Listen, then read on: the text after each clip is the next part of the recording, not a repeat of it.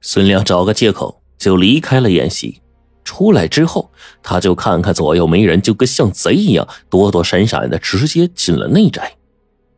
进入内室，见四下无人，就悄悄的来到了王大志和马小翠的新房之外。他透过窗户啊往里一看，不由得喜出望外。屋里只有马小翠一个人，顶着个红盖头坐在床边。孙亮就闪身进入新房。开始呢，马小翠啊以为是丈夫王大志进来了，可是接着她就觉得进来的人没跟她说话，却是呼吸粗重的向她靠了过来。就在马小翠啊准备掀开盖头啊看个究竟的时候，孙亮跟头饿狼似的不顾一切的扑了过来。身单力薄的马小翠啊被扑倒在了床上，她只得一面拼命的反抗，一面大声的呼救。这时候呢，正巧马丰年出来接手。本来茅房离内宅的新房是有一段距离的，可是马丰年是练武之人，耳朵要比常人灵敏许多。他隐约的就听到这个新房传来的呼救声，便急忙的往内宅奔来。马丰年冲进新房，就看见了孙亮压在自己女儿的身上，女儿的衣服已经被撕扯的凌乱不堪。见此情形，马丰年气的是肝胆俱裂，急忙跨步上前，伸手抓住了孙亮的脖颈，用力一提，向后摔去。孙亮被重重的呀摔在了地上。马丰年怒火未消。一上去揪起了孙亮，准备再好好教训教训他。哪知啊，这孙亮跟个死狗似的，一点挣扎反抗都没有，两只胳膊也垂下去了。马丰年仔细一看，这才发现呐，孙亮摔倒时头正好磕到了桌角上，脑袋开花，地上流了一滩的血呀。马丰年不由大惊啊，急忙把孙亮给放在地上，用手探了探他的鼻息，发现。已经没了气息了。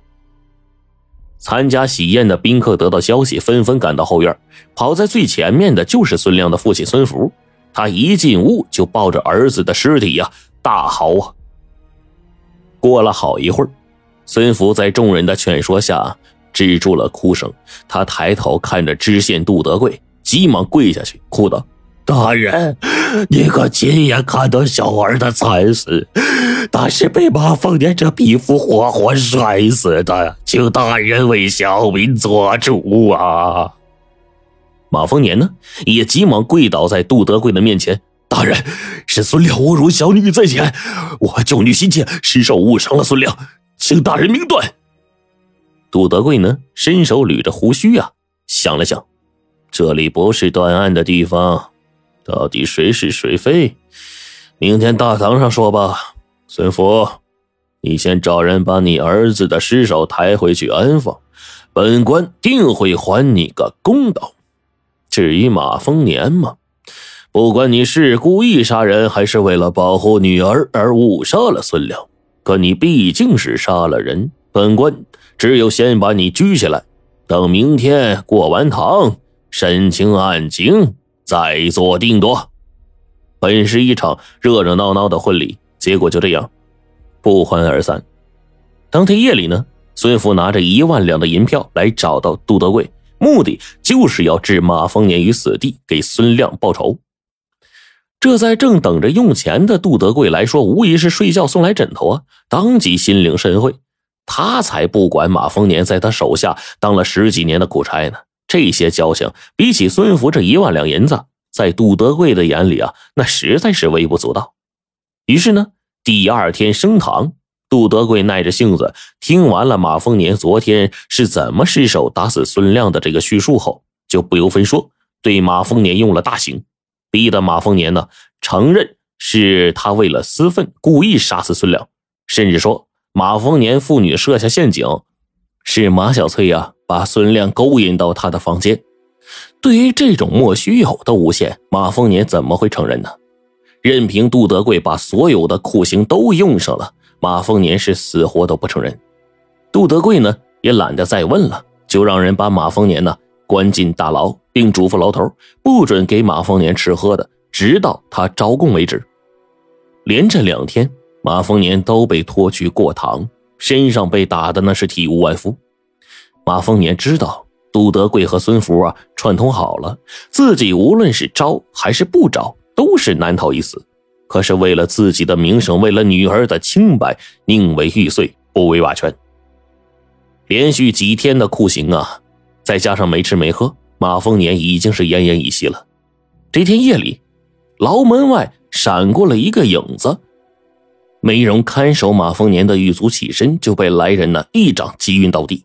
紧接着，他从狱卒身上找到钥匙，打开了牢门，背着马丰年飞身出了牢房。马丰年趴在这个人的背上，已经感觉出来了，救自己的不是别人，正是前阵子呀把平阳县搅的是人心惶惶的馒头杀手二宝。马丰年呢使尽了全身的力气，在二宝的肩上拍了两下，示意呢。把自己放下。二宝找了个隐秘的地方，把马丰年呢慢慢放下了，然后说：“马叔叔，你再坚持一下，我这就带你去找郎中。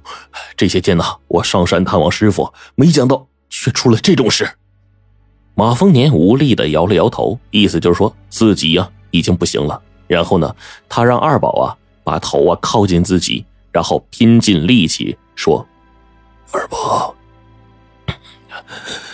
希望你记住我对你说的话，放下仇恨，好好做人。二宝是泪流满面，马叔叔，你太善良了，你让我放下仇恨，跟他们呢？他们要死，要你死！